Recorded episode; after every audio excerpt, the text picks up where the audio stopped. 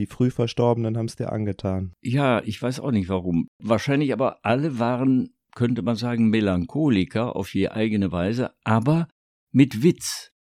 Und das ist Mhm. eigentlich eine gute Verbindung. Word-Life-Balance, der Therapie-Podcast von und mit Justus und Frank Meyer. Hallo und herzlich willkommen zur neuesten Folge Staffel 2, Episode 3 von Word-Life-Balance, der Podcast gewordenen Selbsthilfegruppe mit Vater und Sohn. Und das Schöne daran ist, es wirkt, es hilft, es bringt mich ins Gleichgewicht. Aber da besteht natürlich wie bei jeder Therapie auch die Gefahr eines Gewöhnungseffekts oder dass sich eine Abhängigkeit aufbaut. Deswegen ist es rein aus medizinischer Sicht schon ratsam, auch noch Alternativen zu haben. Methadon sozusagen. Ich komme ja nicht immer an meinen Vater ran. Da brauche ich dann zwischendurch eben was anderes. Und das sind Bücher. Gute Bücher. Die haben wir bislang viel zu wenig gewürdigt müssen also jetzt mal drüber sprechen. Wir, das sind Frank und Justus Meyer. Frank ist, ach, wisst ihr was? Heute sparen wir uns das mal. Im Idealfall kennt ihr uns ja mittlerweile schon ganz gut wahrscheinlich sogar. Ich rufe lieber mal schnell an. Ah, es klingelt schon.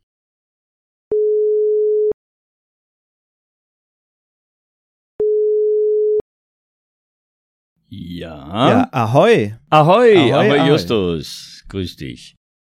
Du, ähm, ehe du mir jetzt gleich servierst, was du heute auf der Pfanne hast. Äh, wir haben doch zwei sehr schöne Hörerzuschriften bekommen zur letzten Folge. Weißt du noch übers Reden und Schweigen? Und ich finde, die sollten wir nicht verschweigen. Ja, du, du hast recht. Ja, Ei- eine aus Japan. Da mailte uns ja eine Hörerin namens Chieko, dass sie mit unserem Podcast besser Deutsch lernt als mit dem Anschauen von ARD und ZDF. Also, da würde ich sagen, das nehmen wir doch mal mit einem herzlichen Arigato als Kompliment an. Genau, ja. Und ähm, dann hatten wir ja noch eine zweite Zuschrift. Stimmt, die kam aus Berlin von unserem Hörer Uli. Ein wunderbarer langer Brief über unser Thema der letzten Folge, nämlich das Verhältnis von Schweigen und Reden. Allerdings mit erheblich mehr Substanz und Tiefe als unser Geplauder darüber. Ja, das, das ist wohl wahr. Und wir haben ja seine Erlaubnis daraus zu zitieren und das tue ich jetzt mal. Er schreibt unter anderem, da gibt es eine jüdische Anekdote. Ein Mann kommt zum Rebbe und beklagt sich. Meine Frau redet und redet und redet, sie macht mich wahnsinnig. Darauf fragt der Rebbe, na was redet sie denn? Antwort, das sagt sie ja nicht. Ja, Ne? Und unser. Hörer fährt dann fort mit seinem Kommentar, ob so oder so, sagt er. Das Schweigen ist mitten unter uns.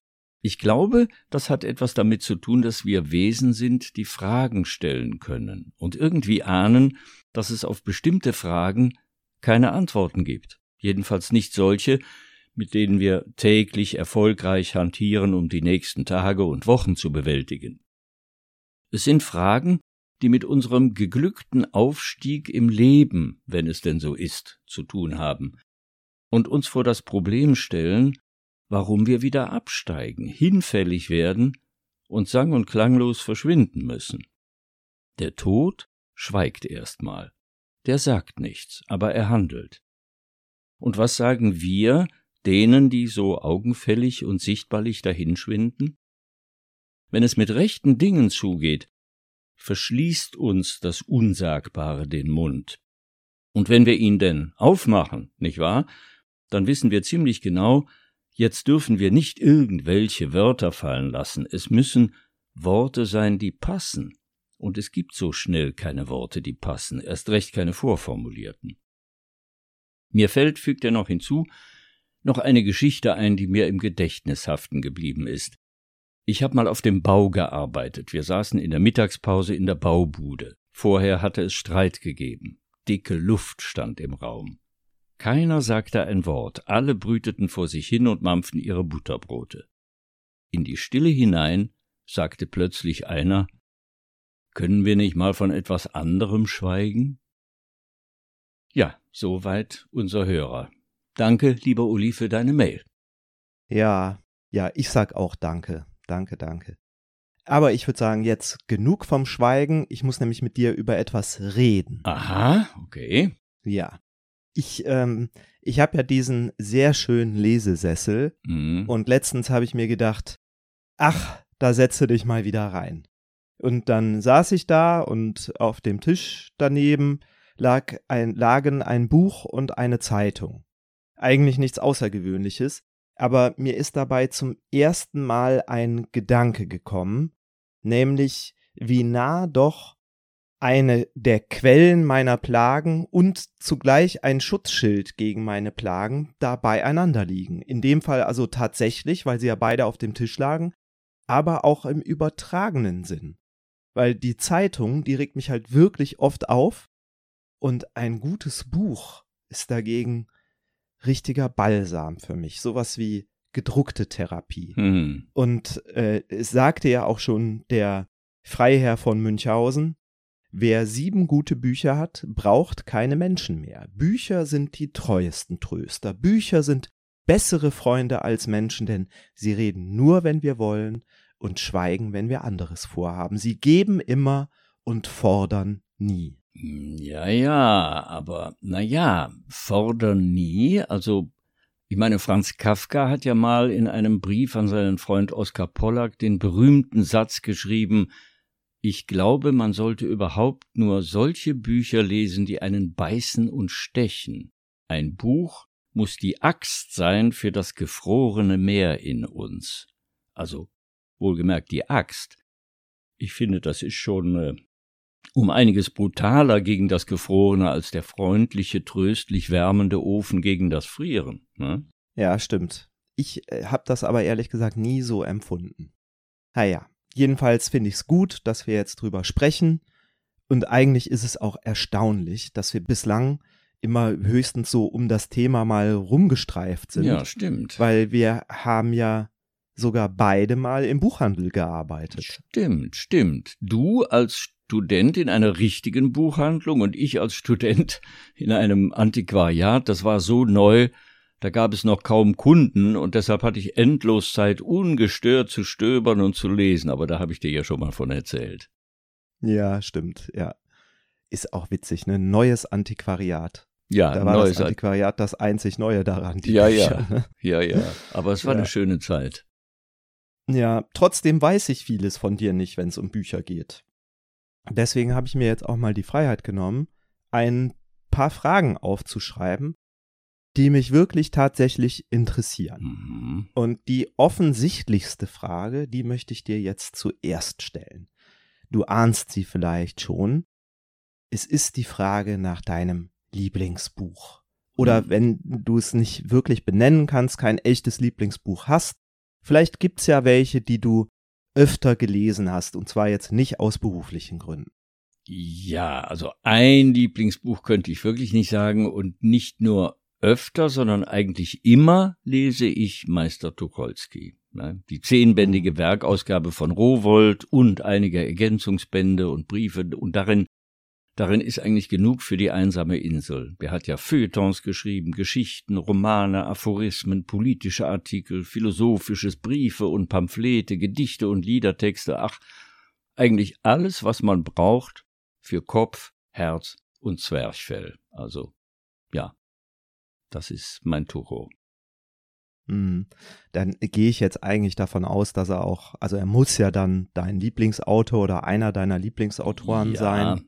Wenn du das jetzt vervollständigen müsstest und müsstest jetzt so deine drei, drei, vier Lieblingsautoren Hm. nennen, welche kämen denn da noch dazu zum Tucholsky? Naja, drei, das ist äh, schwer zu sagen. Also ich meine, ich überlege, drei, die ich rauf und runter gelesen habe, aber das schon vor Jahrzehnten. Das ist zum Beispiel Daniel Charms, der russische Autor, der von Stalin eingesperrt 1942 in Leningrad im Gefängnis während der Belagerung durch die Deutschen verhungert ist. Aber er hat höchst eigenartige, absurde, witzige, verstörende, tolle Prosa geschrieben, auch Lyrik und Theatertexte. Ja, und dann, äh, wer noch, zu, schon zu Schulzeiten äh, habe ich Georg Büchner gelesen, alles. Das ist ja auch ein äh, erfreulich schmales Werk. Und Franz Kafka. Er ist nur 23 geworden, glaube ich. Ja, ne? ja. Und von Franz Kafka habe ich äh, nicht alles, aber fast, also das meiste gelesen. Zwei Äxte sozusagen, ne? sehr virtuos und Stoff für endloses ja. Nachdenken.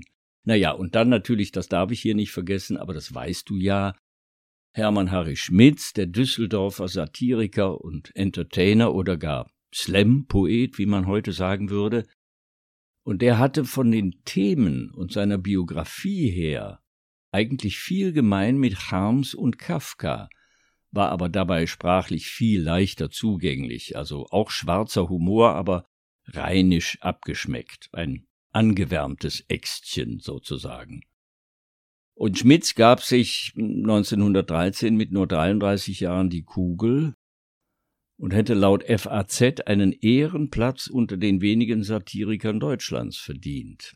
Das Buch der Katastrophen von ihm, das habe ich ja mal herausgegeben und ihn selbst und seine Geschichten in meinem Solostück Verzeihen Sie, ich bin eine Stricknadel erstmals auf die Bühne gebracht. Aber das weißt du ja alles. Das sage ich ja jetzt nur ja. als ein kleiner Werbeclip für die Hörer. Ne? Ja, es ist ja ein wunderbares Stück geworden. Ich habe es immer gerne gesehen, wenn du es gespielt hast. Danke. Aber ich sehe jetzt, ich habe mit Tucho jetzt statt drei sogar fünf Lieblingsautoren genannt. Ähm, es müssten eigentlich viel mehr sein. Mm. Und alle sind, das fällt mir auch jetzt auf, alle sind nicht gerade alt geworden. Zwei haben sich sogar ne? umgebracht. Ja. Und, ja, ja, es ist mir eben auch aufgefallen. Ja, und, ja. und alle. Die früh Verstorbenen haben es dir angetan. Ja, ich weiß auch nicht warum. Alle, wahrscheinlich aber alle waren, könnte man sagen, Melancholiker auf je eigene Weise, aber mit Witz. Und das ist mhm. eigentlich eine gute Verbindung. Also, okay, weil du nach dem Einfluss fragst, beeinflusst haben die mich alle, aber Tucho vielleicht doch besonders, weil ich den ja immer wieder lese. Ja, und wie ist hm. das bei dir? Was sind deine Lieblingsautoren? Ja, es ist äh, nicht so leicht zu beantworten, weil sich ja irgendwie Geschmack und so, das ändert sich ja auch immer Eben. wieder. Ähm, also einer meiner All-Time-Lieblingsautoren, allerdings im Grunde genommen nur aufgrund einer sehr, sehr langen Erzählung, ist Tolkien. Mhm. Habe ich oft und immer gerne gelesen, also nicht nur Herr der Ringe, sondern auch so die Bücher drumherum, der kleine Hobbit, das mhm. Silmarillion und was es da noch so gibt. Mhm.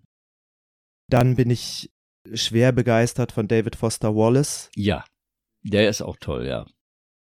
Von den deutschsprachigen Autoren finde ich großartig ähm, Sven Regner und Heinz Strunk, so von den aktuelleren. Mhm bin ich wirklich großer Fan von und wenn die ein neues Buch rausbringen, dann manchmal halte ich es nicht mal aus, auf das Taschenbuch zu warten, mhm, sondern muss mir mhm. das Hardcover schon mhm, kaufen. Mhm.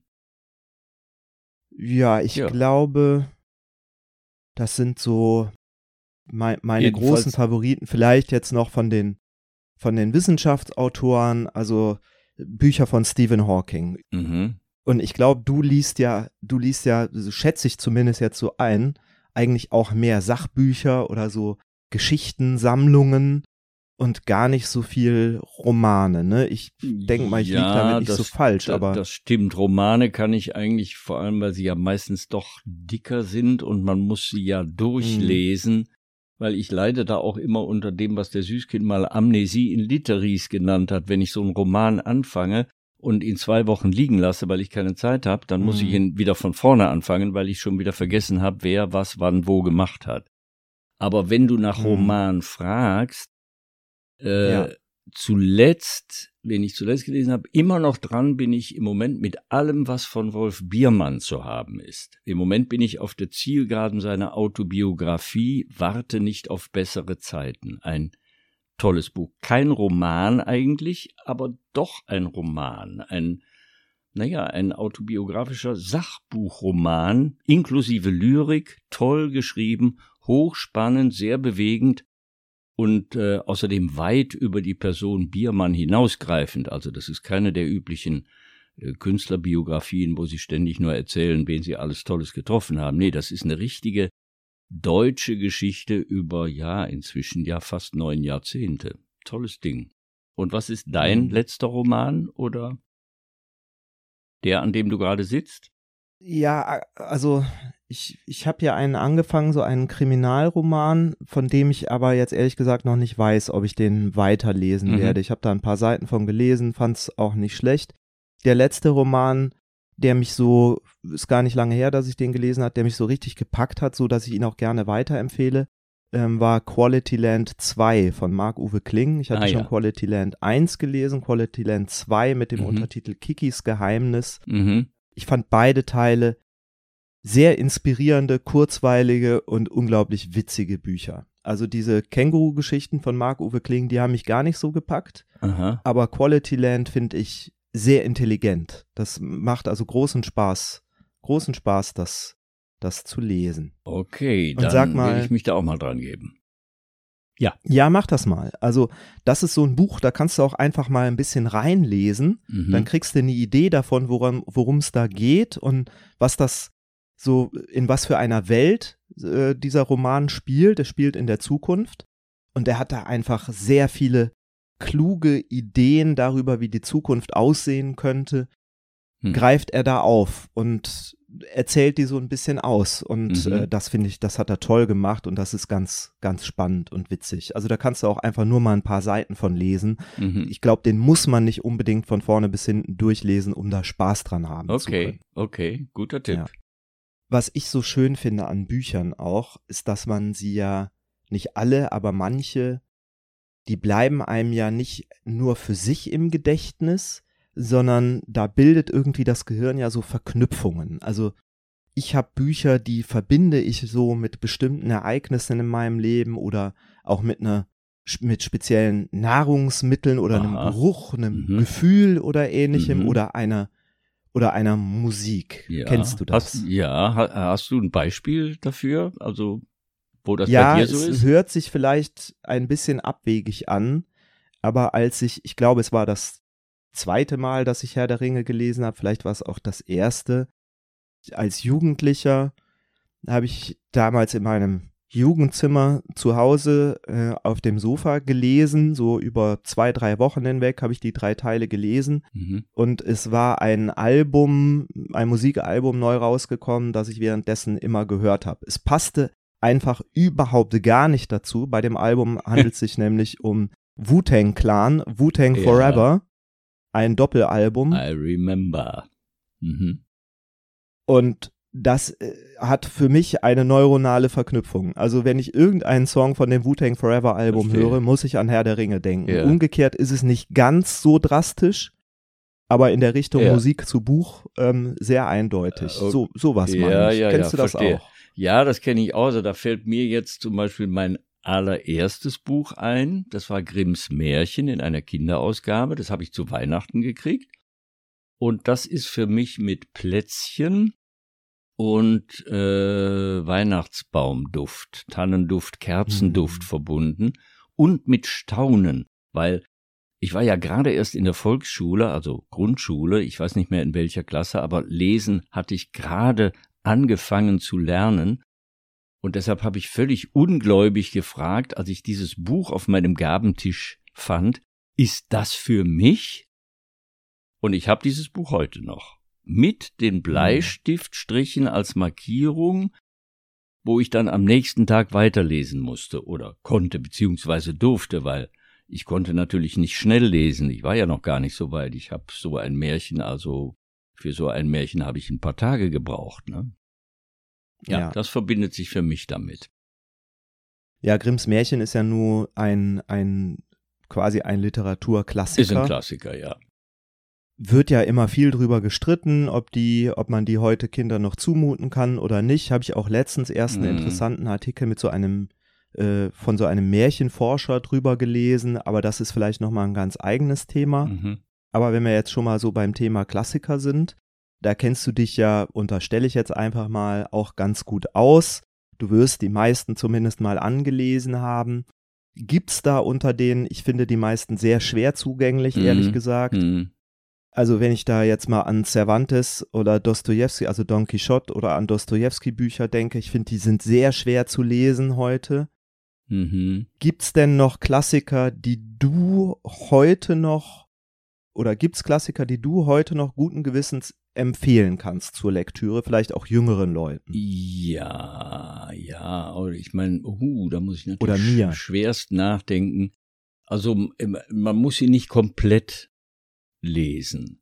Aber zum Beispiel, also wenn du Klassiker meinst, so richtig klassisch, im klassischen Ja. Sinne, würde ich zum Beispiel Mhm. sagen, Kleist, schon der Mhm. unglaublichen Sprache wegen, die er in seinen Anekdoten, die ja zum Teil wirklich sehr kurz sind, eine halbe Seite oder auch nur fünf Zeilen, oder in seinen Novellen äh, Ja. verwendet hat und natürlich auch in, in, in seinen Dramen. Aber da muss man nicht alles lesen, aber Kleist mal lesen, das, das geht, finde ich, und sollte man. Und, was soll man da lesen? Der zerbrochene Krug gleich oder? Der zerbrochene Kuh, ja, den empfehlen? kann man lesen, aber den kann man natürlich auch, äh, den kann man auch erstmal sehen. Das ist ja Theater. Aber lesen kann man ihn eben auch äh, in, in den Häppchen seiner kleineren Formate. Und das ist einfach Hm. toll, mal diese Sprache kennenzulernen, die wirklich ganz eigen ist und eine Syntax hat, die klar nicht heutig ist, aber eine tolle Sprache. Und unklassisch, klassisch würde ich sagen, Heinrich Heine. Alles. Heine ist auch für die Insel und so verschiedenartig und so Stimmt, witzig ja. und so klug äh, und und schön und also der der der konnte auch alles. Ja. Und ich finde ja, Heine hat so eine poetische, aber gleichzeitig auch einfache, ohne zu vereinfachen Sprache. Ja, ja. Ne? Also das Ja. ist, finde ich, viel leichter zugänglich als viele von den anderen Klassikern. ja, ja, ja, Der, der- Stil, in dem er geschrieben hat. Der bohrt Deswegen gefällt er mir auch so gut. Ne? Ja, der bohrt keine, keine, äh, wie soll ich sagen, keine tiefen Löcher, um, um zu zeigen, hier ist was ganz Metaphysisches dahinter, sondern man, kann- man kann ihn verstehen. Heine ist absolut verständlich. Genau, man kann ihn verstehen, Ja. er ist aber trotzdem poetisch, Ja. ne? Und wenn du glaubst, es geht nicht mehr, kommt von irgendwo ein Lichtlein her. Ja. Das ist doch Heine, oder? Oh, das weiß ich jetzt nicht. Ich bin ziemlich sicher, Ja. dass das Heine ist. Ja. Okay, Drückt das, glaube ich, finde ich, fast ganz gut so seinen Stil Aha. auch zusammen. okay. Poetisch, aber einfach. ja. Ne? ja. Ja, und äh, zuletzt in meinem kleinen Questionary hier ähm, die, wie ich glaube, schwierigste aller Bücher fragen. Was macht denn ein gutes Buch eigentlich aus? Oh Gott, oh Gott, Justus, sag du mir's. da habe ich doch keine Ahnung. Ich meine, ich, ich könnte da höchstens, ähm, ja, also Reich Ranitzky würde sagen, äh, eins, das, eins, das nicht langweilt. So. Aber okay, gut, das ja. ist das, Gutes das ist schon mal was. Aber ich meine, es gibt natürlich auch unlangweilige Bücher, die trotzdem nicht so toll sind. Aber ich könnte da höchstens jetzt den unsterblichen Lichtenberg zitieren, der mal gesagt hat, ein sicheres Zeichen von einem guten Buch ist, wenn es einem immer besser gefällt, je älter man wird. Da finde ich, Ja. ist was dran. Ich meine, klar, manche Bücher haben mir zum Beispiel als Twen damals so wenig gesagt, dass ich sie gar nicht erst gelesen habe im Grunde. Und je älter ich wurde, plötzlich, desto besser fand ich sie. Ja, was denn so? Ja, zum Beispiel die Anekdoten und Novellen von Kleist. Aha. Ja. Und es hat, weil klar, es hat eben auch jedes Buch seine Zeit für einen, selbst als Leser, unabhängig von der Qualität. Hm. Ne? Also tolle Bücher zum Beispiel, die mich mit 20 begeistert haben, die sagen mir als altem Zausel, wenn ich heute reinschaue, mehr über mich damals, als über das, worum es in dem Buch ging. Ja, ist interessant manchmal, ne? Ja, Zu sicher. sehen, was einen so interessiert hat Ja. früher, was man so lesen wollte. Ja, ja, ja, ja, ja. Also wenn ich da so an Jack Kerouac denke, On the Road und so, was ich auch mit Musik natürlich verbinde und mit gewissen Düften und so, Hm. äh, das ist kein Buch mehr, das ich heute noch verschlinge. Aber wenn ich reingucke, erzählt es Also, mir ja, ein bisschen was, Spaß wie ich zu damals war, ja. Hm. Aber eben in jedem Lebensalter liest man ja Bücher auch anders. Das ist ja völlig klar, weil man ja schon ein ganz anderes Leben hinter sich hat und vor sich und mittendrin steckt. Aber trotzdem scheint mir Ja. immer gültig, äh, was Lichtenbergs Zeitgenosse Jean-Paul mal gesagt hat, wenn es ein Buch nicht wert ist, zweimal gelesen zu werden, so ist es auch nicht wert, einmal gelesen zu werden. Das ist zwar ziemlich streng gesagt, aber ich denke, es ist was dran. Mhm. naja, Hauptsache, wir haben Bücher zum Lesen. Das ist die Hauptsache. Das ist ja, im, ja. schon mal besser Ja. als umgekehrt. Ne? Also eine Welt, Welt ohne Bücher Nee, mag man sich doch eigentlich Nee. gar nicht vorstellen. Okay. Und ich rede da jetzt nicht, nicht von so E-Books. Ne? Also ich Mhm. habe überhaupt nichts gegen E-Books, Mhm. aber ich meine schon die gedruckten Bücher, bei denen man auch so ein sinnliches Erlebnis hat. Das Buch hat ja eine Form, eine Farbe, Mhm. so eine bestimmte Griffigkeit. Mhm, mhm. Da sagt man ja gerne Haptik dazu heutzutage. Ja, ja, ja. ne? Und ganz wichtig, den Geruch nicht zu vergessen. Ne? Neu Ja. und antiquarisch. Also ich weiß heute noch, wie frische Taschenbücher in meiner Jugend rochen. Ich weiß nicht, ob die damals anders rochen als heute, aber ich weiß, dass ich sie, dass ich diesen Duft aufgenommen habe. Und ganz anders Mhm. wieder den Duft von alten Büchern, also ein Buch aus dem 18. Jahrhundert. Ich hab eins noch, was ich damals in diesem Antiquariat selber gekauft habe. Das riecht völlig anders. Da hat man, da hat man einen ganz anderen Duftkosmos in der Nase. Aber das ist Mhm. natürlich bei, bei E-Books nicht der Fall. Und deshalb hat ja übrigens, ich weiß nicht, ob du das mal gehört hast, deshalb hat ja der, der Karl Lagerfeld, der Designer, der ja ein unglaublicher Bibliophiler war und zigtausende Bücher besaß, der hat, Das wusste ich nicht. ja, ja, eine Riesenbibliothek, die ist auch versteigert worden, glaube ich, aus seinem Nachlass. Ja. Und der hat äh, 2012 zusammen mit einem Parfümeur mit dem tollen Namen Glück ein Parfumflakon namens Paper Passion herausgebracht. Und das verströmt den betö angeblich den betörenden Duft von Druckerfarbe, Leim und Papier. Verströmt Tee muss man allerdings äh, genauer sagen, denn es ist längst vergriffen, obwohl es nur 275 Euro gekostet hat. Aber dieses, Ach nur, Nur, für den ja. betörenden Duft von Ja. Druckerfarbe. Ja. Mhm. ja, aber äh, meine diese Paper Passion, äh, das konnten dann E-Book-Leser, wenn sie wollten, auf ihr Gerät sprühen, damit sie auch ein Dufterlebnis hatten. Aber für Bücher aus echtem Papier und Leim, da braucht man Gott sei Dank diesen Quatsch nicht. Apropos Quatsch. Die quatschen einem fällt mir ein ja auch nicht rein ins Lesen, die echten Bücher, wie zum Beispiel die sogenannten Enhanced E-Books.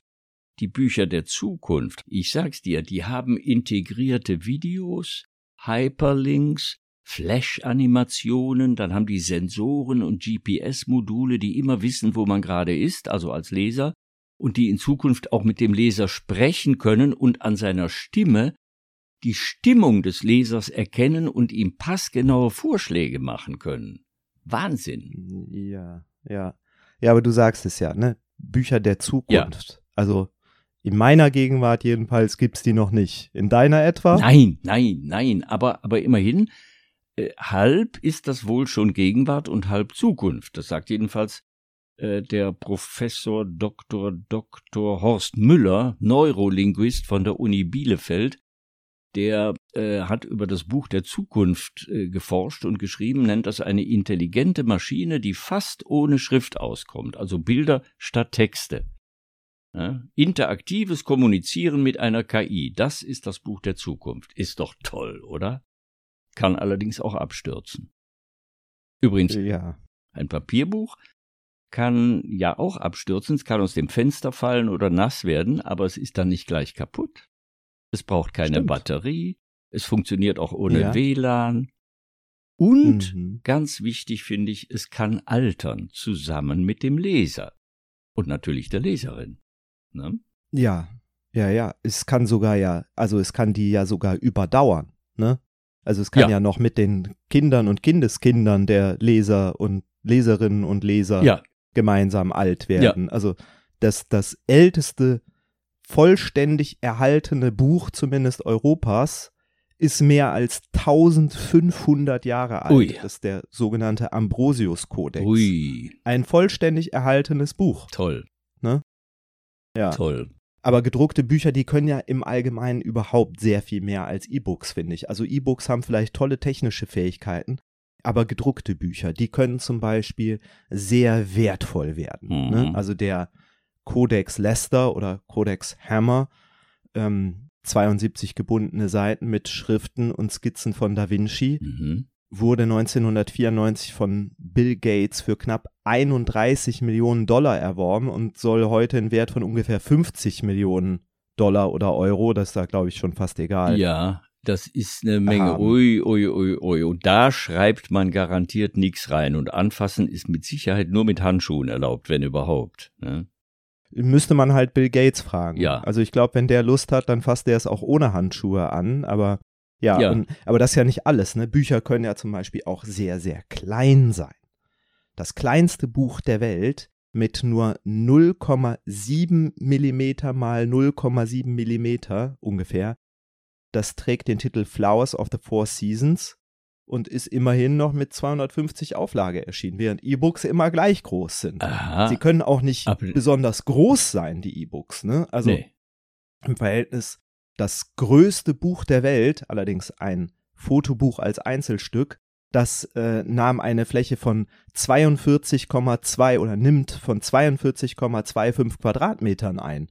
Und selbst für den Handel produzierte Bücher, also da gibt es eines, das ist mit zwei, ungefähr zwei mal drei Metern äh, gigantisch groß, Wahnsinn. 128 Seiten stark und erzählt die Geschichte des kleinen Prinzen. Des kleinen Prinzen im großen Buch. Das ist witzig, ja. ist doch eine wunderbare irgendwie Ironie Und, noch und zu dem, zu dem winzig kleinen Buch mit 0,7 Millimetern, da muss man doch eigentlich äh, ein Mikroskop mitliefern. Ich meine, wie kann man das sonst lesen? Ne? Ich nehme an, man. mit Pinzette unter dem Mikroskop, ja. ja. So, so ungefähr, ja. Ja. Wahnsinn. Oder Bücher, sie können ja auch sehr mysteriös sein. Mhm. Ne? Also eines der mysteriösesten überhaupt Phänomene, möchte ich fast sagen, das die Wissenschaft kennt, ist ein Buch, nämlich das rätselhafte Voynich-Manuskript. Das ist über 600 Jahre alt, stammt so aus dem 15, 1420, sowas wird's rum, Mhm. datiert. Und an dem haben sich in den letzten 100 Jahren, also die wirklich die besten Codeknacker und Dechiffrierer die Zähne ausgebissen. Also da Mhm. waren sie alle dran. NSA, CIA, die ganzen Geheimdienste, die- also keiner, man weiß bis heute raus? nicht, ob es überhaupt in Code geschrieben ist. Aber Aha. Aha. Wahnsinn. sehr mysteriös, dieses Buch. Ja. ja. Klein, groß. Ja, und, und übrigens, sie können auch sehr dick sein. Also richtige Bücher. Stimmt. Ich weiß, das dickste Ja. Buch mit 32,2 Zentimeter Dicke, das ist, also wenn man sich das vorstellt, das ist eine Menge, da sind alle Miss Marple-Geschichten drin. Ist 2009, glaube ich, erschienen. Also es wird schwer zu lesen sein, aber vielleicht ist es so gut festgebunden, dass man es wahrscheinlich auf ein Lese Es wird vor allem Pult. schwer zu tragen schwer sein. zu tragen, ja. Das muss man schon auf ein, auf ein Pult lesen. 32 Zentimeter. Gott, das ist, das ist, ich habe hier gerade mal ein, ein äh, Lineal. Das ist ja Wahnsinn. Das ist äh, wirklich, das ist eine Menge, ja. Ja, gibt's das auch als Taschenbuch? Man sich, ne? Das wird, das müssen dann 20 Bände sein, mindestens. Und das war der, Vorl der Vorläufer. Aber das alles in einem zu haben. Braucht man eine große Tasche für dieses Taschenbuch. große ne? Tasche Ja. und wahrscheinlich eine extra, diese, diese schönen alten, was es früher ja noch, was es in Antiquitätenläden gibt, die, die Lesepulte für alte Bibeln, die ja auch dick waren. Ne? Stimmt, ja, die waren auch. Da müsste man so ein Ja. Buch drauflegen. Ja, ja, ja. Ja, ja, wo man die Seiten nicht, man blättert sie nicht um, man wendet sie ja quasi. Ja. Ne? Ja, ja. Ja, ich glaube, du, ich glaube, wir müssen uns zumindest aktuell keine Sorgen machen, dass irgendwann keine Bücher mehr gedruckt werden und das alles nur noch als Zukunftsbuch digital gibt. Ja, denke ich auch. Ich habe da mal nachgeguckt, ähm, Statista sagt, also die Zahl der gedruckten Bücher steigt zumindest in Europa immer weiter an. Mhm. Hat mich auch überrascht, aber 2015 wurden so knapp 10 Millionen Buchtitel gedruckt und äh, 2021, wo die letzten Zahlen herstammen, waren es schon 13,4 Millionen. Ui, also ui. also, der alte Bibelspruch stimmt immer noch, des vielen Büchermachens ist kein Ende. Naja, das ist ja gut. Jetzt müssen wir aber ganz schnell zur Spätlese kommen. Aber ganz schnell. Unsere Zeit läuft. Und ich finde, das sollte heute etwas aus einem Roman sein, einem richtigen und richtig guten Buch, finde ich. Das hast du dir jetzt selbst eingebrockt mit deinem Thema. Ja, der, da hast du leider recht, ja. Aber ähm, ich habe auch was. Mhm. Und zwar würde ich gerne lesen einen Auszug aus einem meiner absoluten Lieblingsromane, den ich bisher völlig unerwähnt gelassen habe, nämlich aus Briefe in die chinesische Vergangenheit. Oh, das ist sehr schön. Das ist sehr schön. Den, den habe ich auch gelesen. Ich glaube mehrmals sogar. Das ist ein tolles Buch. Mhm. Von Herbert Ja. Rosendorfer. Der ist, glaube ich, Genau. vor gut zehn Jahren mit Ende 70 gestorben, kam als Kind aus Südtirol nach München.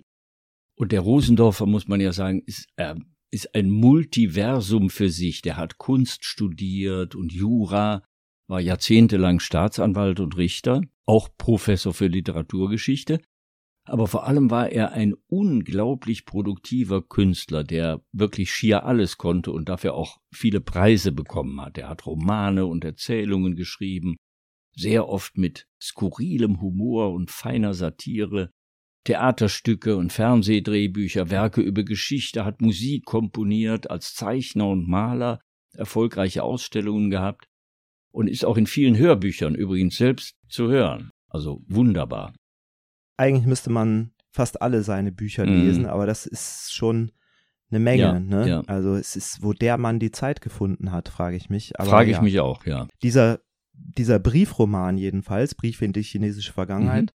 Der ist äh, 1983 erschienen und ist, glaube ich, auch sein bekanntestes, populärstes Mhm. Buch bis heute. Millionenfach verkauft, also ein echter Bestseller. Ähm, auch heute noch zu bekommen in Ja, Buchhandlungen. ja, unbedingt lesen, kann ich nur sagen. Unbedingt lesen. Ja, also zu dem Urteil sollten dann unsere Zuhörerinnen und. Zuhörer selbst kommen, Ja. nachdem sie gleich mal dann einen Auszug gehört haben, weil ich äh, sehe das ganz genauso und habe es auch in meiner Zeit als Buchhändler immer empfohlen, wenn mich jemand gebeten hat, eine Empfehlung für ein Buch auszusprechen. Aha. Es ist nämlich einfach, also schon der Plot ist einfach genial. Es geht darin um einen Mandarin aus dem China des 10. Jahrhunderts. Sein Name ist Cao Tai und äh, mit Hilfe ja so eines magischen Artefaktes, einer Art Kompass, begibt er sich auf eine Zeitreise ins 20. Jahrhundert. Er Ja. muss nämlich aufgrund von Vorkommnissen in seiner Zeit fliehen. Aha. Und also, Ja. also er begibt sich mit anderen Worten in eine ihm völlig fremde Kultur. Er landet in der Großstadt München, die er Minchen nennt. Und da erlebt er Mhm. dann voller Neugier und Wissbegier im Land der Großnasen Dinge, die ihm doch sehr bizarr und verwirrend erscheinen müssen.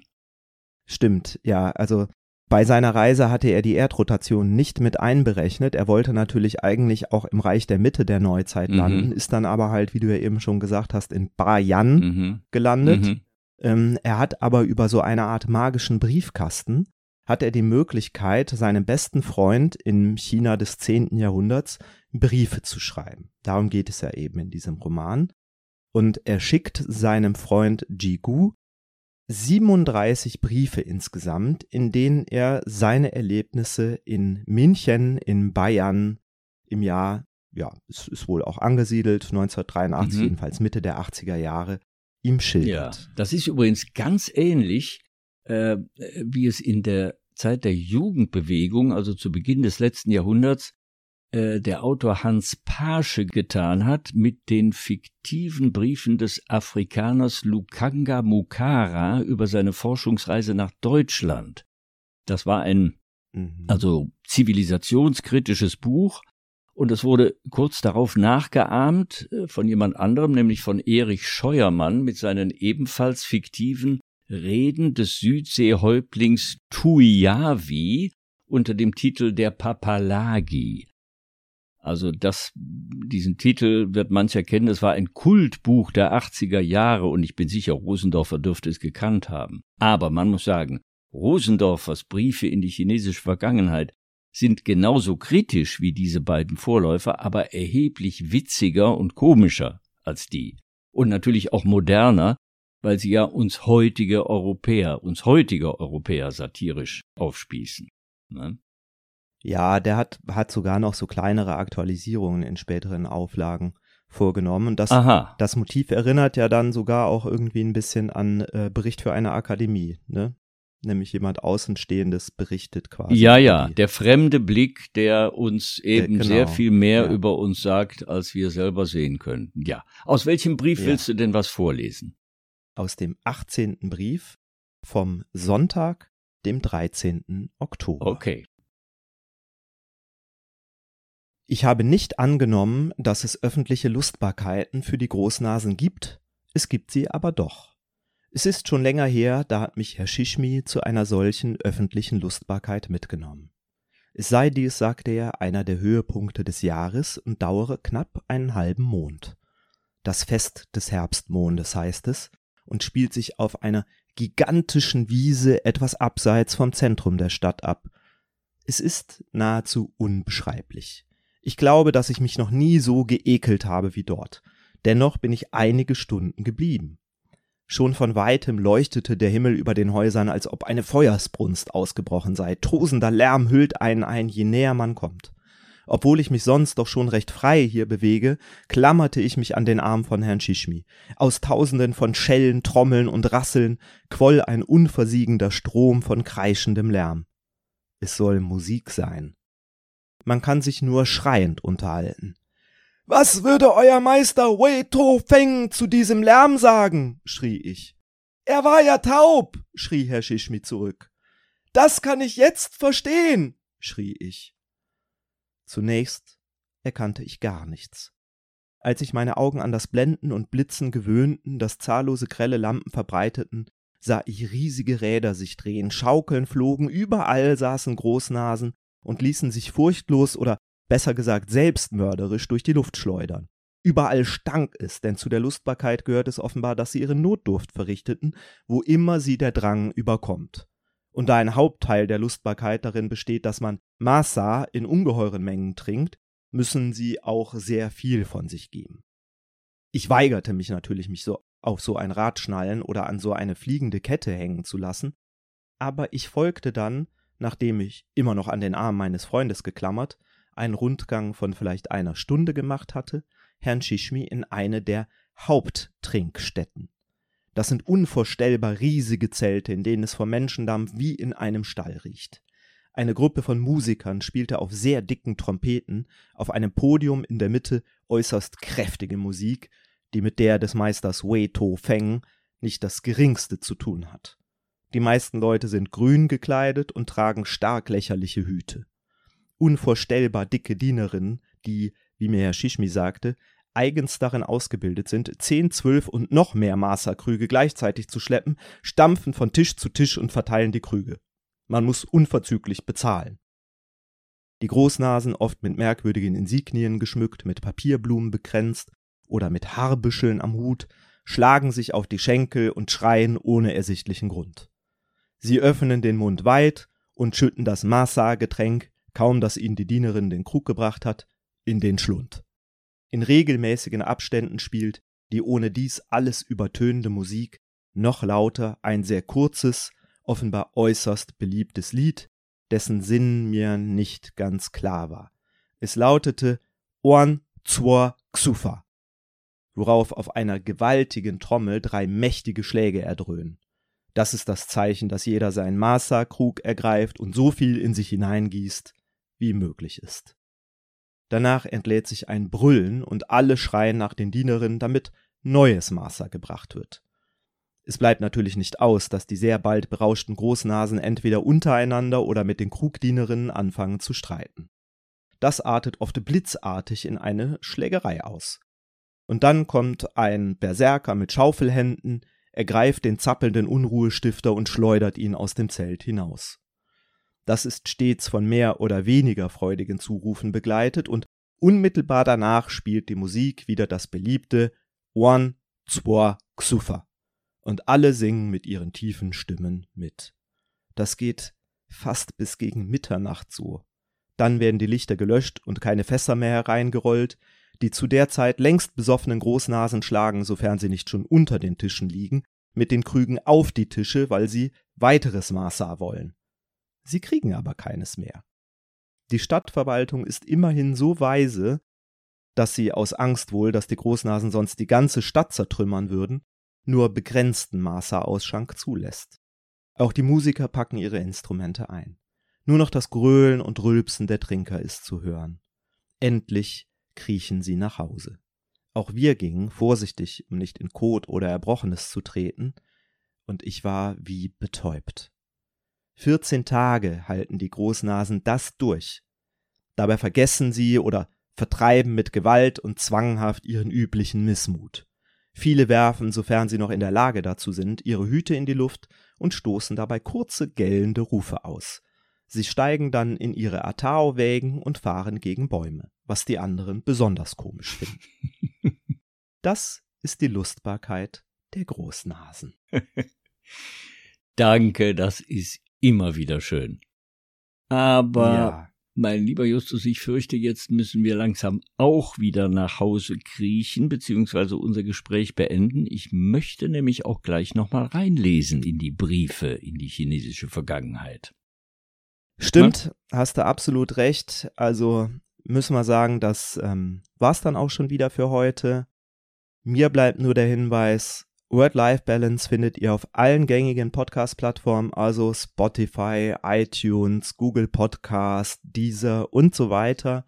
Aber ihr findet uns auch und alle Folgen unter wordlifebalance.com.